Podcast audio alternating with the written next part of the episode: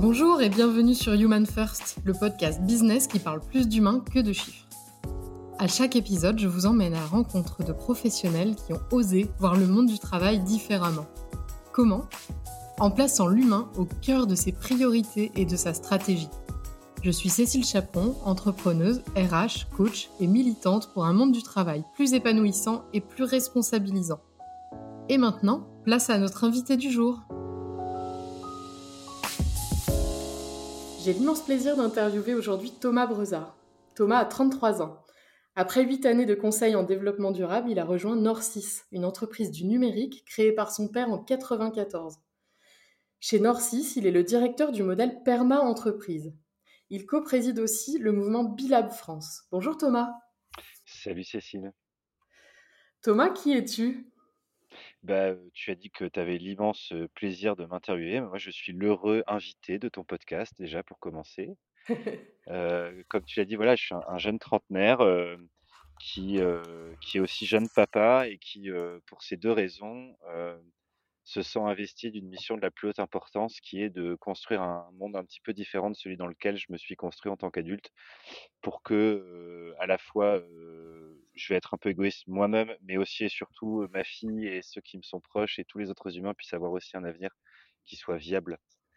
parce que celui qui se dessine semble être un tout petit peu compromis en termes de qualité de vie, de bien-être, etc. Ok. Et du coup, chez Norcis, vous avez créé le modèle de perma-entreprise, mais il me semble qu'il y a eu différentes étapes avant d'en arriver là. Est-ce que tu peux nous en parler? Ouais, ouais, bah c'est vrai que le, le modèle perma-entreprise est finalement l'aboutissement de 20, 20 ans de, de, d'exploration, de R&D, comme on dirait plus conventionnellement dans le monde de l'entreprise, sur le rôle que joue l'entreprise au sein de la société. Et tu as, justement cité que c'est donc une entreprise qu'a fondée mon père en 94, donc l'entreprise va avoir 30 ans. Hein. Et même si j'y étais pas à l'époque, je sais que mon père avait beaucoup pensé la structuration de Norcis et de tout ce projet entrepreneurial autour d'une vision très humaniste.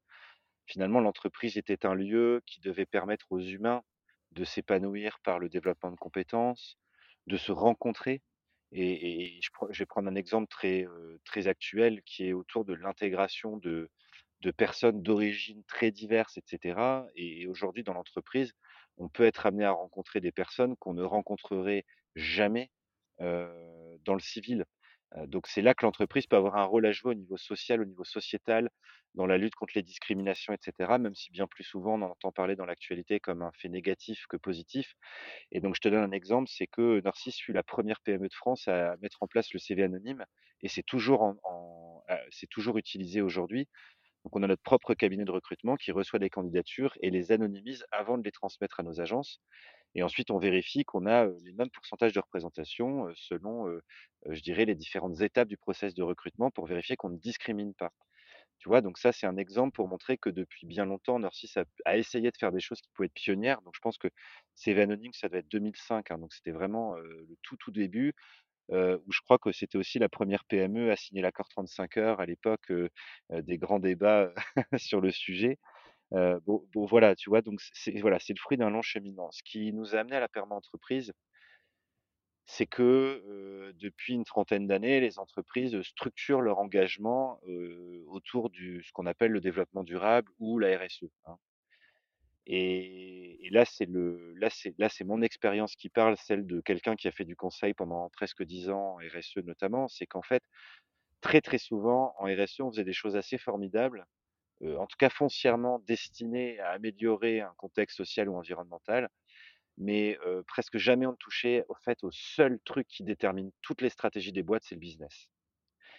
Et ça, c'est un très gros, c'est une très très grande limite de ce modèle-là, c'est que du coup, tu peux faire tout ce que tu veux en RSE, hein, pour le bien-être, pour l'épanouissement, pour réduire l'impact sur la planète. Si ce que tu vends, que ce soit un produit ou un service d'ailleurs, continue à être destructeur pour le vivant et parfois pas franchement très utile pour les humains, en fait, tu n'as rien compris aux enjeux de, notre époque.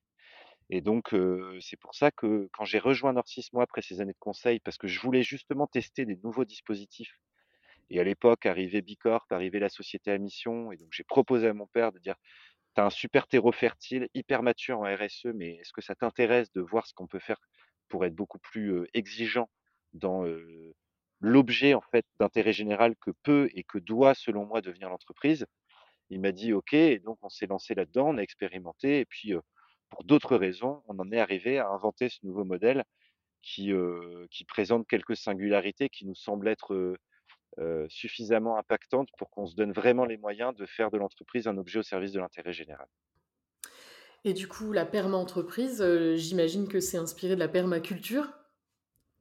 Bah, pas qu'un peu, c'est pleinement inspiré de la permaculture et en fait, quand on s'est intéressé à ce qu'était la permaculture, on a, épluché le livre, l'ouvrage, que dis-je, de référence qui fait 700 pages sur la permaculture, en essayant de se dire au cours de ces 700 pages, quels sont, les, éléments marquants, les fondements du modèle permaculturel, avec lesquels on pourrait faire des analogies pour poser les bases d'un nouveau modèle d'entreprise.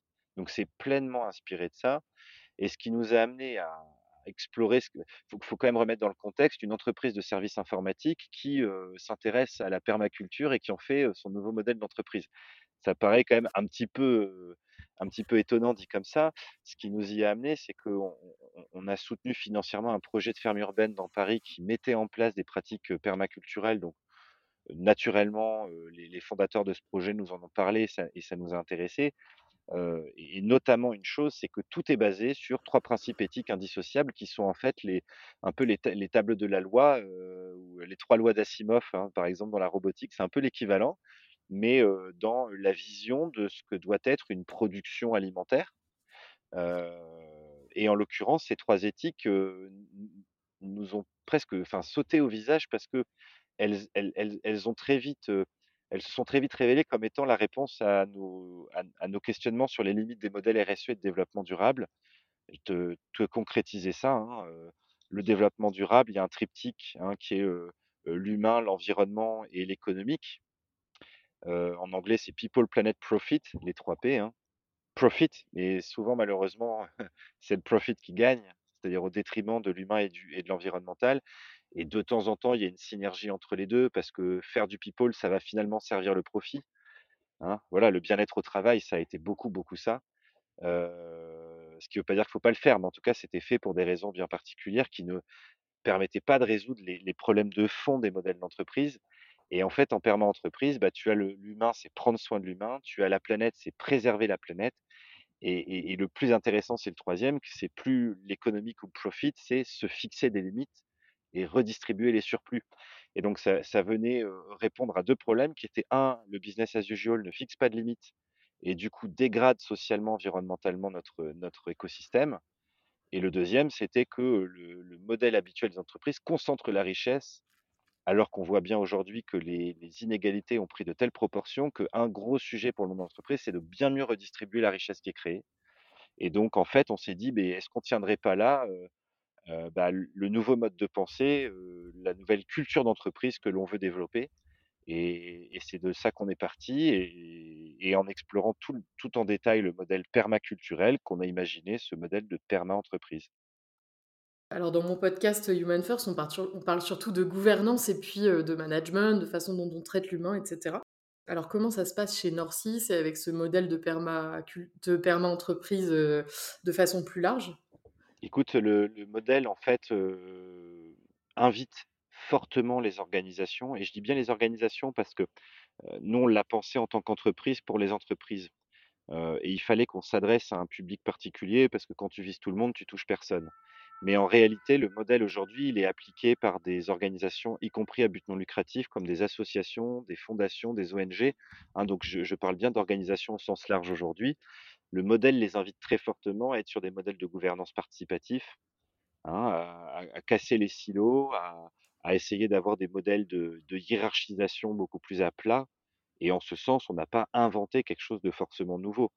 Hein, le modèle, en, revanche, t'aide à, donner un cadre global à la stratégie d'ensemble de l'entreprise. Dans cette stratégie d'ensemble, tu retrouves des choses à faire sur la gouvernance. Donc, euh, chez nous, concrètement, il y a un certain nombre d'organes de gouvernance qui ont euh, fortement voix au chapitre dans la définition de la stratégie de l'entreprise, voire dans des décisions, des orientations qui sont prises. Dedans, tu vas retrouver le CSE, tu vas retrouver le conseil d'éthique et je dis bien le conseil parce qu'on nous parle tout le temps de comité d'éthique, mais chez nous, c'est un conseil qui a pour rôle de conseiller le comité de direction et lui fait des recommandations, mais qui peut aussi concevoir, par exemple, des modules de formation pour que les collaborateurs puissent s'approprier ce qu'est l'éthique dans leur quotidien, en déterminant eux-mêmes comment mieux agir, plutôt qu'en essayant de dicter, les règles du bien agir, qui sont finalement un truc descendant ou que personne n'appliquerait, tu vois? Donc il y y a Mmh vraiment cette logique de fonctionnement très participatif et à plat dans la gouvernance, dans les modèles de prise de décision. On a, on a par exemple un collectif de cinquante d'une cinquantaine de personnes qui représentent en gros 10% des effectifs, un peu moins maintenant, avec lesquels on vote des décisions structurantes tous les 2 ans. On vient de créer, et ça c'est une des nouveautés qu'a amené la Perma entreprise, une convention Perma citoyenne chez nous. Donc, l'idée c'était de proposer à des personnes, alors sur la base du volontariat, mais qui seraient peu engagées dans des dispositifs de gouvernance actuels, à des journées de réflexion sur des sujets précis pour qu'elles puissent faire des propositions qui seront soumises au vote ensuite.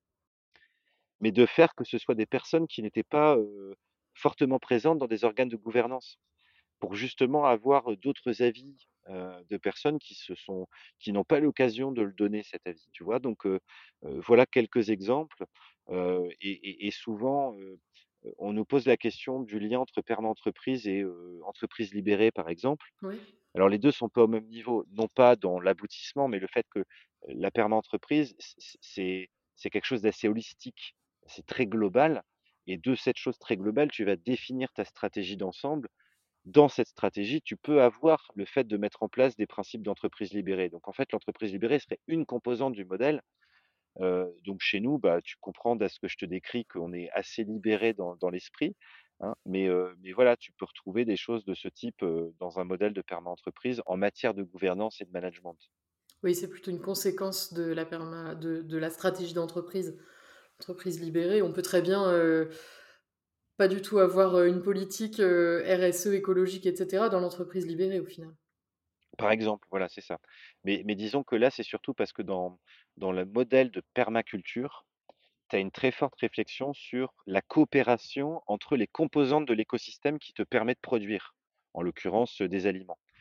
Et il y a un mot-clé en permaculture qu'on a beaucoup, enfin, on s'est beaucoup creusé la tête pour trouver la l'analogie qu'on pouvait faire, mais ça s'appelle l'agencement. C'est-à-dire qu'en permaculture, tu vas agencer les éléments de ton potager, les fruits, les légumes, heu, les arbustes et cetera, parce que tu vas te rendre compte par l'observation que, heu, un agencement bien particulier de ces éléments va rendre beaucoup plus efficace et résilient l'ensemble de ton potager.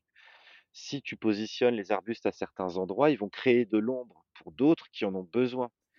Si tu, positionnes tes, heu, tes tes haricots, au pied d'un épi de maïs, alors l'épi de maïs va devenir un tuteur pour tes haricots quand ils vont pousser. Tu vois? Donc il y a il y a plein d'agencements à faire pour que naturellement, sans intervention humaine, sans utilisation d'intrants, d'engrais chimiques, tu aies un potager super efficace.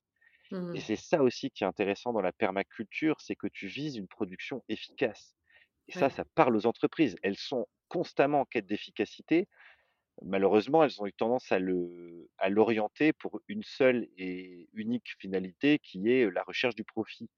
Mais finalement, il y a plein d'autres façons d'arriver à être efficace et qui peut être utile, à la rentabilité, au chiffre d'affaires, au profit plus largement, avec la perma en tout cas qui est qui est très, très intéressante et donc nous, bah, ce qu'on s'est dit, c'est comment est-ce qu'on va utiliser cette notion d'agencement pour penser différemment le fonctionnement de l'entreprise?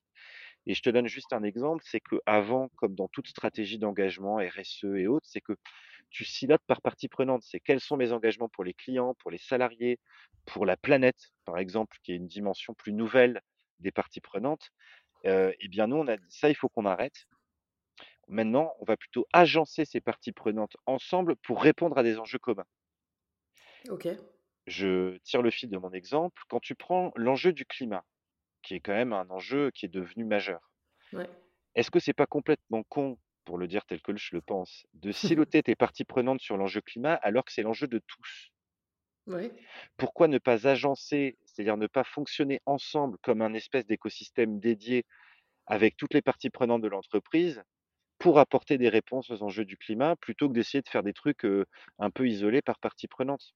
C'est ça l'agencement et bah, la réponse elle est évidente, c'est que dans le monde d'aujourd'hui, il faut beaucoup plus coopérer et parfois coopérer avec des acteurs avec lesquels on n'aurait jamais coopéré naturellement pour apporter des solutions nouvelles aux enjeux, par exemple, du dérèglement climatique, en tant qu'entreprise de services numériques. Mmh. Voilà, c'est ça l'intérêt, c'est de dé décloisonner, de désiloter les parties prenantes pour dire: «En tant qu'entreprise, on a des moyens économiques, on a des ressources, des compétences et on travaille avec des clients, mais on a un réseau associatif autour de nous, il y a des ONG, il y a des acteurs publics et donc pourquoi ne pas, se réunir autour d'une table pour dire: "Comment est-ce que nous, en tant qu'entreprise, on peut le plus vous aider à répondre aux enjeux du climat?" Et je pense que ça, c'est beaucoup, beaucoup plus riche.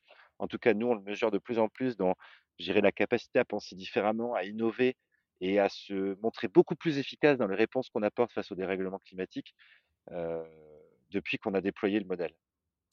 Ça me fait penser à une phrase que tu disais dans une autre interview, heu, qui disait, «Le problème de la RSE aujourd'hui, c'est qu'on la silote dans Mmh. un endroit de l'entreprise, alors qu'en fait, il vaudrait mieux la la penser, au cœur de l'activité de l'entreprise». De la même façon que ça devient dommageable de siloter une stratégie RSE et une stratégie business.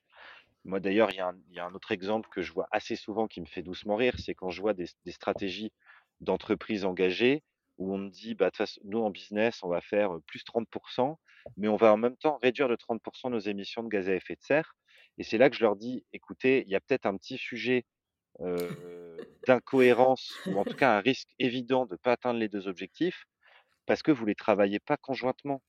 Mmh. Et donc moi, je leur dis: «La différence entre votre fonctionnement actuel et la perma-entreprise, c'est qu'en perma-entreprise, tout étant lié, vous le verrez tout de suite s'il y a une forme d'incohérence. Dans ce cas, moi, ce que je les invite à faire, c'est comment par le business vous allez réduire vos émissions de gaz à effet de serre? Et non pas faisons du business et regardons par ailleurs comment réduire là où on peut réduire. Bah non, peut-être qu'il y a certaines formes de business qui vont quel qui vont directement vous vous aider à atteindre cet objectif.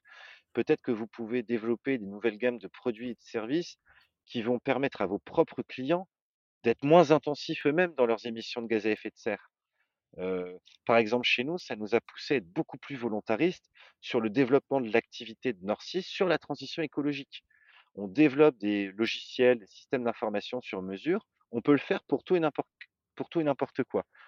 On pourrait très bien le faire d'ailleurs pour, l'armement, pour aider, des, entreprises du secteur de la défense à développer des logiciels pour que les drones puissent, heu, aller tuer des personnes à l'autre bout du monde sans aucune intervention humaine. Bon, bah, nous, heu, clairement, on fait un choix de renoncer à ce genre d'activité pour nous concentrer plutôt sur, l'accompagnement des acteurs de la transition, exemple l'ADEME, avec des solutions numériques qui vont qui vont leur permettre d'accélérer, de démultiplier leur impact. Bon, tu vois, je prends exprès 2 exemples très, très éloignés, voire caricaturaux, pour que tu comprennes bien comment la perma, non seulement nous aide à orienter une stratégie, qui soit globalement cohérente, mais qui permette aussi de répondre aux différents enjeux de façon conjointe plutôt que d'être silotés. Parce que de toute façon, les silos sont globalement inefficaces. Oui, Heu, ouais, tu sais, il y a un adage qui dit, heu: «S seul on va plus vite, ensemble on va plus loin». ouais. Il est extrêmement vrai.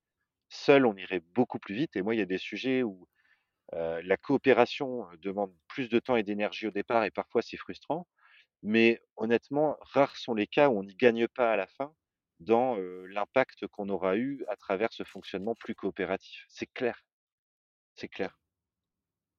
Ça participe aussi, je le voyais sur votre site, de la considération des gens et de la confiance qu'on peut leur donner. Il y a ce mot en gros sur votre site, la considération, ça me plaisait. Je pense le on le matérialise de différentes façons et c'est intéressant parce qu'on est en train de faire une grande enquête qu'on fait tous les 2 ans avec une centaine de questions qui sont soumises à tous les salariés avec, heu, réponses anonymes pour garantir la fiabilité des réponses qui nous sont retournées. Sur le sentiment d'appartenance, la fierté, heu, l'envie de venir travailler, heu, et cetera et c'est hyper intéressant de voir à quel point l'adhésion au projet d'entreprise qu'on propose est de plus en plus, forte, voire de plus en plus déterminante dans, heu, les choix de carrière que font les les salariés, heu, de rester ou pas chez nous, par exemple, de c'est marrant parce que j'ai même découvert que beaucoup de personnes qui ne s'impliquaient pas forcément au-delà de bien faire leur job dans le projet d'entreprise, dans, nos efforts pour réduire nos impacts d'émissions de gaz à effet de serre, par exemple, c'est-à-dire à quel point même s'ils sont pas acteurs de tout ça, ils sont heureux d'être chez Nord6 pour ça, tu vois?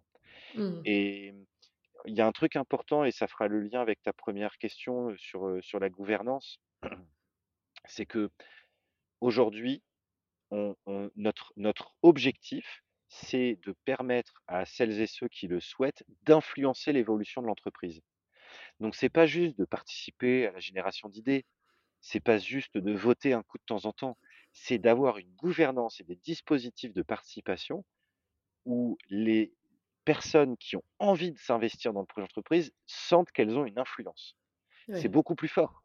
bien Et sûr. donc, bah, la convention perma citoyenne, c'est exactement ça, parce que non seulement on travaille avec, des personnes, sans, présence de membres du comité de direction, ils sont totalement libres de travailler, et et de mener les idéations. Après on retravaillera ensemble les propositions pour que celles qui seront soumises, elles aient une chance de passer. Parce que moi je leur ai fait une promesse, c'est qu'on va faire une convention, mais on va vraiment faire. Oui, c'est mais par donc par contre, entre une idée folle, qui est le le ce que je leur demande, et une idée réaliste qui peut passer le vote, il va falloir travailler un petit peu en, en entre les 2. mais c'est pour te dire à quel point, heu, on fait en sorte de donner les moyens à celles et ceux qui le souhaitent et encore une fois, c'est celles et ceux qui le souhaitent parce que le but c'est pas d'avoir tout le monde, on peut pas et on va pas forcer les gens, mais que celles et ceux qui ont envie de s'investir et d'influencer, ils puissent avoir cette influence. Mmh. C'est intéressant comme point de vue parce que j'entends souvent: «Comment faire pour que tout le monde soit impliqué dans ces sujets-là?» et cetera. Mais ça, c'est un vœu te pieux. voilà, tu apportes une petite nuance, heu, je trouve ça intéressant de dire, heu: «Ceux qui le veulent». C'est un vœu pieux de vouloir que tout le monde soit pleinement, heu, acteur et et autant, heu, j j'ai eu cette envie un peu utopique que tout le monde le soit quand quand j'ai rejoint Nord6 il y a cinq six ans, hem, autant, autant j'ai fait du chemin par rapport à ça, notamment quand j'ai découvert que beaucoup, dégageaient une vraie fierté, de faire partie d'une entreprise qui se donne autant de moyens pour, mieux faire, quand bien même ils ne s'impliquaient pas et ça, ça m'a vachement rassuré, en fait. Parce que je au début, le je je je de ma fenêtre, je voyais une forme de passivité qui m'agaçait au regard des enjeux, et de ce qui me prend aux tripes, c'est-à-dire porter, notamment l'enjeu climatique dans notre stratégie et en fait, quand quand je me suis rendu compte du niveau d'adhésion au projet d'entreprise, de la fierté de tout ça, bah, ça m'a complètement, décoincé et je me suis dit: «En fait, garde garde ton énergie pour donner le plus de moyens à ceux qui ont envie de faire et et continue de donner des raisons d'être fier aux autres». Ouais et en même temps, tu le disais, tout à l'heure, très bien faire son travail, c'est aussi contribuer au développement de heu, à sa façon. Mmh et et et puis, parce que parce qu'on réussit pas tout, moi j'ai j'ai pris quelques murs, hein, notamment au début, quand j'ai rejoint Norcy, c'est parce que je suis arrivé avec une telle, je je passais d'une posture de consultant externe dans des boîtes où c'était très difficile de faire avancer les choses et j'avais aucune prise là-dessus, à, ça y est, je suis dans une boîte, en plus interro-fertile, heu heu, où je vais pouvoir faire je suis parti à 200 à l'heure et et je me suis pris des murs parce qu'en fait, je ne je partais de ce que je jugeais être le bon rythme et celui que je pouvais avoir moi, mais je partais pas des autres et ça, c'était ma plus grande erreur. C'est pour ça que, même si ça m'a demandé de faire un travail sur moi pour accepter un temps plus long sur un sujet qui me semblait éminemment urgent, je pense qu'on a beaucoup mieux réussi certaines choses, heu heu et moi, j'ai beaucoup mieux réussi à embarquer des collectifs parce que j'ai fait le travail qu'il fallait sur moi pour, heu, beaucoup plus partir d'eux, de leurs possibilités, de leur temporalité et faire en fonction de ça. Et puis on parle de on parle quand même d'un groupe, conséquent, 600 personnes, Mmh voilà, on peut pas bouger, heu, 600 personnes, aussi vite que si on était, une petite entreprise de 10 personnes. Ouais, puis tu as alors tu as tout à fait raison et puis je je m'amuse souvent à faire une analogie avec le l'uni le l'univers familial, par exemple sur le tri des déchets. Quand tu penses à quand tu essayes de faire changer, les pratiques de de des déchets, de gens qui ne le font pas, ne serait-ce que de bien trier les déchets, et et tu vois quelle galère c'est et le temps que ça peut prendre. Alors quand tu imagines dans le monde professionnel, avec les attentes qu'il y a sur chaque personne par rapport à des résultats, de la performance, bah, forcément ça demande plus de temps. Bien sûr. Vous avez créé aussi une université d'entreprise chez Norcis. Ouais. Alors qu'est-ce que c'est cette université? Il y a à peu près 8 ans, je crois, ça devait être 2015, heu, il y a une décision vraiment stratégique qui est prise, dans dans ces instances très collégiales, de positionner Norcy sur le haut de gamme. Puisqu'en fait, il y avait une tendance sur notre secteur avec de la concentration, bataille féroce entre des très grosses structures qui tiraient les prix vers le bas, du offshoring, en veux-tu, en voilà et et ça, ça nous semblait être une trajectoire, très dangereuse et surtout qui allait pas nous permettre de beaucoup plus considérer l'humain et le vivant dans tout Mmh. ça et donc le haut de gamme, c'était une stratégie, pas forcément simples, mais éminemment cohérentes pour nous permettre de faire ce qu'on fait comme on avait envie de le faire, c'est-à-dire avec ces fortes considérations, mais qui allaient nécessiter notamment de beaucoup travailler sur les compétences Ouais. et donc on a créé l'université d'entreprise et un pôle d'innovation qui est en charge de la création et de l'animation, encore aujourd'hui, je pense, de près de 90% des contenus de chaque filière métier OK. heu, de séances de séquences de formation sur des compétences techniques, mais sur des compétences humaines, comportementales. Je te donne un exemple, chez nous, tous les développeurs, à un moment donné dans leur parcours, ils ont une formation sur l'écoute active et la communication non violente et ça, c'est un exemple que j'aime beaucoup parce que non seulement ça évidemment, ça peut être utile dans les projets, heu, pour que les projets se passent bien, mais ce qui est génial, c'est que là, je trouve qu'en tant qu'entreprise, on a une influence positive sur la vie des gens. Bien sûr. Je vais être très caricatural, mais tu as parmi, les ingénieurs en général et les développeurs en particulier, parfois des profils de personnes qui sont un peu introvertis, euh, dit autrement et moins enfin, qui sont, très à l'aise derrière leur écran, sans trop d'interaction Mmh. et quand tu fais des choses sur le charisme oratoire, la communication non violente, l'écoute active, heu, qui pour le coup, écoute active et communication non violente est éminemment utile pour tout, heu, citoyen qu'il soit, Ah oui. mais tu tu vois, tu tu tu mais mais moi le premier en fait, j'ai appris des choses qui me sont utiles dans la vie personnelle sur, heu, mes biais cognitifs et tout, c'est c'est génial.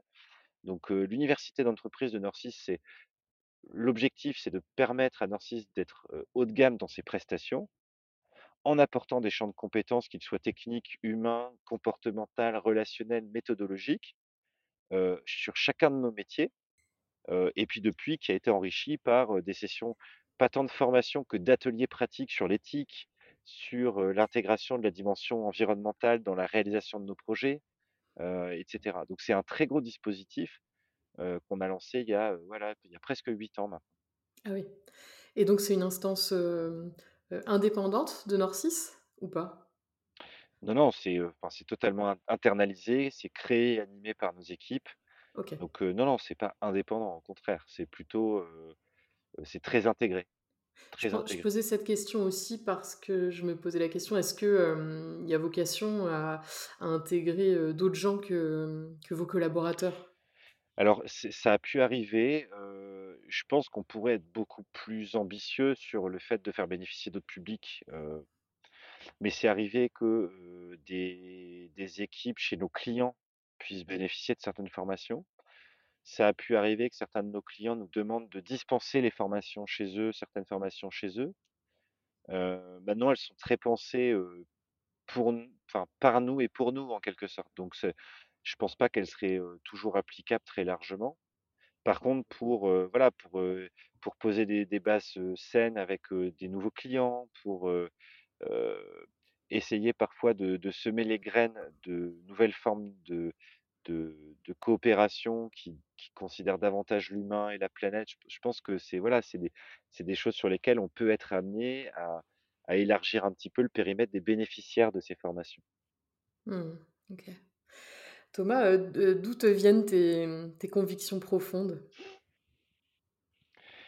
Ah! Alors ça, c'est c'est c'est pas une question simple parce qu'il y a y a quelques, comment dire? Points de bascule ou moments forts qui, qui m'ont amené à ça. Mais, déjà, je vais avoir l'humilité de dire que, j'ai la chance d'être plutôt bien né et et je pense que, l'écologie, est quand même globalement une affaire de personnes qui, n'ont pas trop de problèmes pour se loger, se nourrir et se sentir en sécurité. Ceci étant dit, ça fait pas que toutes les personnes qui, remplissent ces cases-là, sont, farouchement, impliquées dans, dans un projet d'entreprise et de société qui semble être un petit peu plus égalitaire et protecteur du vivant, n'est-ce pas? Donc ensuite c'est, ce sont des découvertes surtout de d'autres façons de de penser l'entrepreneuriat. Il y a un livre qui m'a vachement marqué que j'ai lu, je crois, quand j'avais 17 ans, qui s'appelle «80 hommes pour changer le monde» et c'était formidable. En fait, c'était 2 étudiants d'école de commerce qui avaient tout claqué à la fin de leur cursus en finance parce qu'ils en avaient ras-le-bol de voir des dérives, insupportables de ces milieux-là, et qui ont tout plaqué pour faire un tour du monde qui, avait pour but de rencontrer des entrepreneurs qui avaient, complètement pivoté, leur projet entrepreneurial pour faire différemment et notamment pour faire beaucoup plus propre beaucoup plus vertueux.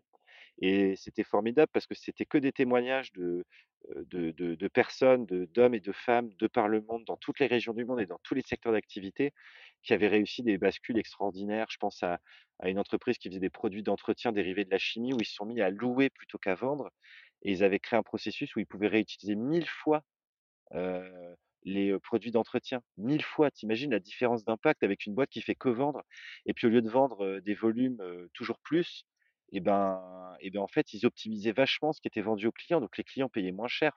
C'est ce qu'a fait Michelin sur les pneus, par exemple, qui est un cas un petit peu connu dans le B2B. Heu, voilà et ça, ça m'a vachement marqué parce que je voyais des, des choses qui me semblaient ahurissantes en matière sociale, des inégalités ou en matière de protection de la planète, de disparition d'espèces et cetera et j'en pouvais plus d'avoir des cours d'économie sociale ou des cours en école de commerce qui, me semblaient complètement has-been par rapport aux enjeux qui se dressaient face à nous, quoi et donc ce livre, ça a été le je pense le déclic qui m'a fait dire: «Mais c'est ça que je veux faire de ma vie, c'est vers ça que je veux aller. Je veux vraiment contribuer à écrire une autre histoire». Heu et puis après, il y a eu un temps où je me suis dit: «Mais en fait, heu, on est tellement une goutte d'eau qu'à quoi bon?» heu, ce que beaucoup se ce que beaucoup sont amenés à se dire, hein. Mais finalement, on a tout à gagner à être dans le champ des solutions que de la création de problèmes parce qu'une fois qu'on déprime en se rendant compte de l'ampleur de la tâche et et et du niveau de pardon, je vais dire comme je le pense, mais d'emmerde qui se dresse face à nous et de façon beaucoup plus rapide qu'on ne le pensait au départ. C'est-à-dire que c'est pas 2050 là, on y est déjà, hein. Ouais, tu as tu tu peux que te sentir mieux si tu essaies de faire faire mieux que si tu contribues à continuer à faire ce qui va pas. c'est clair. C'est aussi ça qui t'a amené du coup à, à coprésider, heu, Bilab France? Bah, alors, ce qui m'y a amené ce qui m'y a amené, déjà ce qui m'y a amené, c'est que donc Norcis est devenu Bicorp en 2019 pour une bonne raison, qui est que le processus de certification de Bicorp, heu, évalue pour plus de la moitié de l'évaluation l'impact du business. Et tu as compris tout à l'heure à ce que je te racontais sur la RSE et cetera, que pour moi c'est une sacrée solution En tout cas, c'est une sacrée manière de d'amener les entreprises à se questionner beaucoup plus en profondeur. Donc j'ai vraiment une, heu la conviction que ce mouvement, des bicorps et que tout cette, heu, ce dispositif qui a été créé autour de la certification avec le B-Impact Assessment, est un formidable outil et donc j'avais envie de m'impliquer dans la vie de cette communauté dès lors que Nursis y est entré. Pour moi, on arrivait vraiment à créer un point de bascule Alors tout n'est pas parfait, d'ailleurs il y a des critiques qui reviennent assez souvent, hein, sur le mouvement et cetera et il y a pas de problème là-dessus. On essaie autant que possible de répondre factuellement pour, apporter la preuve que ces critiques sont parfois, un peu faciles ou pas forcément justes parce que parce qu'elles ne considèrent pas la réalité de ce qu'est Bicorp. Mais voilà, je me suis impliqué et puis chemin faisant, alors, à la fois, j'ai candidaté pour être au CA et ensuite au sein du CA, on a été désigné puisqu'il y avait pas de candidature avérée de présidence. On a été co-désigné avec, ma coprésidente qui est Camila Garcia, voilà sur sur le mouvement et j'en suis, suis très heureux même si, bah, enfin le but c'est de me mettre au service du projet associatif pour qu'on contribue d'autant plus à à une transformation plus globale. Mais ce qui est chouette, c'est qu'il y a ce qu'on fait au niveau de Norcis et l'investissement que je mets dans ça pour, pérenniser à long terme l'entreprise en essayant de lui donner les bases pour qu'elle ait le modèle le plus engagé possible. Ça, c'est un peu mon rôle de fils de fondateur. Heu, néanmoins, c'est sur une entreprise de service où on est 500, donc bon, voilà, c'est une petite échelle. Heu, ensuite, il y a ce qu'on fait avec la perma-entreprise, puisque au-delà de l'expérimentation chez nous, on a fait ce bouquin et au lieu de faire un business de conseil, clairement qu'on aurait pu faire et je pense qu'on aurait fait un chiffre d'affaires assez vite, on a mis la méthodologie dans le livre pour permettre à à toutes celles et ceux qui ont envie de faire différemment, de pouvoir utiliser ça comme un outil et ça, c'est un des trucs dont je suis le plus fier en termes de décisions qu'on ait pu prendre, hein, au niveau de Narcisse, de de faire de créer un commun avec ce livre, avec cette méthodologie. Heu et puis maintenant avec ces formations aussi pour essayer de donner de plus en plus de clés à ceux qui veulent faire mieux. Heu et puis il y a Bicorp où là, c'est encore une autre échelle parce qu'en plus, il y a une dimension internationale donc j'ai à la fois, heu, l'envie mais aussi la grande chance de pouvoir avoir ces différents moyens d'action, pour essayer de de toucher du doigt à à une évolution plus systémique du monde de l'entreprise. Mais je je reste très très modeste dans mon impact sur tout ça, hein. Par quoi es-tu le plus, touché dans ton parcours? Alors touché, tu veux dire quoi par qu'est-ce qui te rend le plus fier? ah, qu'est-ce qui me rend le plus fier? Bah, alors je peux te donner plusieurs choses, ce qui me rend le plus fier, c'est, tu vois, là, on a regardé la semaine dernière les résultats de notre enquête sur, nos 600 salariés. Il y en a 480 qui ont répondu et il y a plus de 90% qui disent qu'ils sont fiers d'être chez nous, heu, qu'ils sont contents quand ils viennent au bureau, de fiers quand je vois des gens qui, des salariés qui ont découvert des choses autour de l'écologie, du climat et que ça leur est utile dans leur vie personnelle. C'est quelque chose qui me rend extrêmement fier fier de voir qu'il y a des personnes qui, osent, saisir notre conseil éthique pour faire remonter des dissonances entre ce qu'on dit, et ce qui se passe. Parce que tu peux pas tout maîtriser de toute façon et qu'évidemment on n'est pas parfait. Ça je suis fier, de ça. Je suis bon voilà des choses qui me viennent spontanément là, qui sont très narcisses. Après, je pourrais dire je suis fier, je suis fier d'avoir été désigné coprésident de Bicorp. C'est vrai. Bah. Mais, je me méfie énormément de l'emprise que peut avoir l'ego. Heu, un des Mmh. un des livres qui m'a le plus marqué aussi que j'ai lu, ces dernières années, c'est Leadership sans ego. Je le trouve formidable parce que je constate que l'ego a a a est est très vicieux, y compris dans nos univers de la durabilité et je pense créer beaucoup d'inertie. Donc j'essaie vraiment de travailler sur ça pour pas, pour pas, pour pas me satisfaire de choses qui flattent mon ego. Voilà, c'est ça À la limite, voilà, je suis peut-être plus fier encore de ça, de de de garder en tête, de de voilà, de pas, heu, de pas être influencé par des choses qui flattent mon ego. De tu vois, si si si j'ai voulu être au CA de Bicorp, c'est parce que je trouvais que c'était un bon endroit pour m'impliquer dans le projet de de l'association et aujourd'hui, si, heu, je suis coprésident avec cette étiquette qui voilà, qui a une certaine, une certaine aura ou en tout cas voilà qui qui claque un petit peu, c'est c'est évidemment j'en suis fier, mais en même temps c'est il y a qu'une seule chose qui compte, c'est à quel point ça peut m'aider à servir la cause que je veux servir, qui me dépasse complètement en fait. Et aujourd'hui c'est utile donc tant mieux, mais voilà, des choses qui me viennent assez spontanément. Dans les gens qui écoutent, le podcast, on a des personnes qui se mettent en route, vers des modèles, d'entreprise, régénératifs, vers des modèles d'entreprise collaboratifs et cetera. Hem, toi, avec un peu de un peu un peu de recul sur ce sujet qu'est-ce que tu donnerais comme conseil? un ou 2 conseils quand on démarre là-dedans? Bah, déjà, c'est de se donner le temps parce qu'il y a un tel foisonnement que ça peut être un peu difficile de s'y retrouver dans dans tous ces dispositifs, tous ces outils qui émergent, tous ces labels, c'est c'est éminemment compliqué, en fait, de rentrer dedans, et en même temps, c'est formidable parce que, du coup, il y a des solutions aujourd'hui qui sont tellement protéiformes qu'en fait, on peut répondre à peu près à toutes les difficultés, à tous les problèmes, hein. Les solutions existent déjà. Donc déjà, c'est se donner le temps de digérer un petit peu tout ça. Ensuite, c'est de trouver des capsules d'optimisme parce que par moment, ça peut être très très démoralisant, notamment quand on se met à faire de la veille sur l'actualité autour du climat, par exemple, hein. On peut très, très vite, tomber dans des dans des dans des anxiétés, dans des voilà, c'est d'ailleurs ce que traversent aujourd'hui beaucoup de jeunes.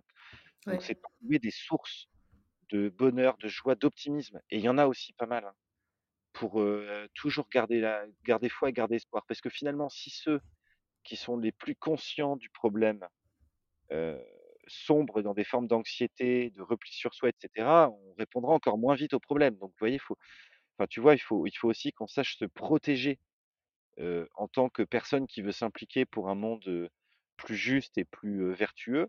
Parce que si nous, qui avons une capacité d'action, perdons foi ou perdons de la motivation ou perdons trop d'énergie face à l'ampleur de la tâche, bah, en fait, on servira encore moins bien cette cause que j'évoquais tout à l'heure, tu vois? Donc ça, c'est un autre conseil que je peux donner et puis ensuite, c'est qu'on on a la chance aujourd'hui d'avoir aussi des des contenus qui sont gratuits, libres d'accès, donc faut faut pas hésiter à aller s'inspirer, faire quelques MOOC, lire un bouquin, j'en ai cité deux trois depuis tout à l'heure, heu, qui qui qui sont vraiment, vraiment utiles et par exemple, bah, je veux pas faire de l'auto-promo, mais quand dans la perma-entreprise, au-delà de la vision, du modèle en tant que tel, on met de la méthode avec des outils pour définir une raison d'être, et cetera. Mais c'est enfin, n'importe qui peut se peut se l'approprier, s'en servir derrière. Donc, heu il faut faut voilà, faut pas faut pas hésiter à et puis aller voir quelques conférences de temps en temps ou à faire des webinaires. Ça, c'est bien, depuis le covid, il y a plein de webinaires, donc sans bouger de chez soi, on peut se renseigner. Ah oui, c'est sûr. Voilà. Et un dernier truc qui me vient, heu, Cécile, c'est que, de temps en temps, je suis face à des étudiants Mmh et heu, un étudiant, ou un jeune en général, est assez dogmatique, hein. C'est, l'avion c'est mal, le vélo c'est bien, mais je je je l'ai beaucoup été et je pense que je le suis pas mal dans le civil. Bon, dans l'entreprise, on peut moins se le permettre, donc j'essaie de de mettre un peu de nuance pour, heu, pour pas être trop clivant et puis réussir à embarquer, celles et ceux que j'ai envie d'embarquer dans cette aventure. Mais souvent je leur dis en fait, puisque ils me «Ouais, mais vous nous conseillez quoi? Les grands groupes, les petites boîtes?» tu tu vois? C'est un peu binaire et je leur dis: «En fait, le plus important, c'est que vous vous donniez le temps de réfléchir à ce que vous voulez vraiment Mmh. et et en fait, vous pouvez très bien aller dans des grandes entreprises. Par contre, vous n'aurez pas accès à des niveaux de direction générale avant un bout de temps et vous les côtoierez sans doute pas avant un bout de temps. Parfois vous allez vous agacer parce qu'il va y avoir des décisions prises sur lesquelles vous n'avez aucune emprise et qui vous sembleront aller à l'encontre de ce que vous jugez être juste. Mais en même temps, si vous réussissez à mener à bien un projet, le niveau le la dimension de l'entreprise fera que l'impact sera énorme. À l'opposé, vous pouvez aller dans des petites structures, des startups, des entreprises qui sont, sustainable native, tu vois? Des des des jeunes entreprises qui sont nées sur, l'envie de proposer un produit ou un service durable, par exemple. Là, vous allez être en prise directe avec les fondateurs, vous vous allez vivre un truc, entrepreneurial fort et en même temps, il se peut que vous mettiez 5 à 10 ans avant d'avoir un peu d'impact. Ouais, À vous de choisir, selon ce que ce qui est le plus important pour vous. Il ouais n'y a puis pas vraiment de bonne ou de mauvaise réponse. Ouais, c'est vrai. Bon, je sais pas si ce sont de bons conseils, mais en tout cas, c'est ça me ça me semble être ceux qui seront les plus utiles au regard du parcours qui a été le mien. OK. Merci beaucoup Thomas, vraiment je te je te remercie pour, heu, pour toute la cohérence dont tu fais preuve entre ce que tu dis et ce que tu fais. Heu, je vois beaucoup de beaucoup de cohérence et ça, ça me touche et puis, heu, notamment concernant l'ego, parce que c'est une question que je me pose assez souvent et heu et le format podcast peut poser cette question-là aussi parfois. Bah, oui, voilà. je et c'est pour ça que je te disais un peu en blaguant, heu, faut pas que ce soit toujours les mêmes qui parlent. Donc moi, si à un moment donné, j'ai l'impression de me répéter, de toute façon, heu Je je j'arrêterai pour laisser de la place à d'autres, tu vois? Mais, mais si ça tenait qu'à moi, leadership sans ego, je l'offrirais à tous ceux que je côtoie dans le monde professionnel parce que et puis d'ailleurs, ça peut être vrai aussi dans le dans la sphère familiale, hein. Tu as toujours dans les dîners de famille, hein, tu en as 2-3 qui sont un peu les coqs, de l'assemblée, qui vont passer leur temps à à à à parler plus fort et à penser qu'ils ont toujours raison. Bah, c'est terrible, hein, mais bon, Ouais, c'est un c'est vrai. peu c c ça se retrouve partout, quoi. Je mettrai toutes ces références, dans la description de l'épisode. Ah bah, cool, ouais, ouais, c'est super. C'est vraiment des bonnes lectures. Bon, bah, chouette. En tout cas, je te remercie vraiment beaucoup Thomas pour, Bah, le temps que tu m'as accordé. ton invitation, surtout. Merci beaucoup. À bientôt. Et puis, bah, bon bon bonne bon cheminement intellectuel à toutes celles et ceux qui l'écouteront et tout le bien que je vous souhaite, c'est de trouver des solutions pour agir positivement, pour, voilà, qu'on puisse construire ensemble un monde plus juste, plus équitable, plus égalitaire et puis plus durable surtout. Merci Thomas. Salut Cécile, à bientôt. J'espère que vous avez aimé cet épisode autant que moi. Si vous connaissez quelqu'un qui aurait beaucoup de choses à dire sur le sujet, je serais très intéressée de le savoir. Alors partagez-nous son nom en commentaire. Pour nous soutenir, n'hésitez pas à partager cet épisode et à vous abonner à notre chaîne pour ne pas manquer les prochains. Et si l'envie de nous mettre plein d'étoiles et un commentaire vous prenez, n'hésitez surtout pas. À bientôt!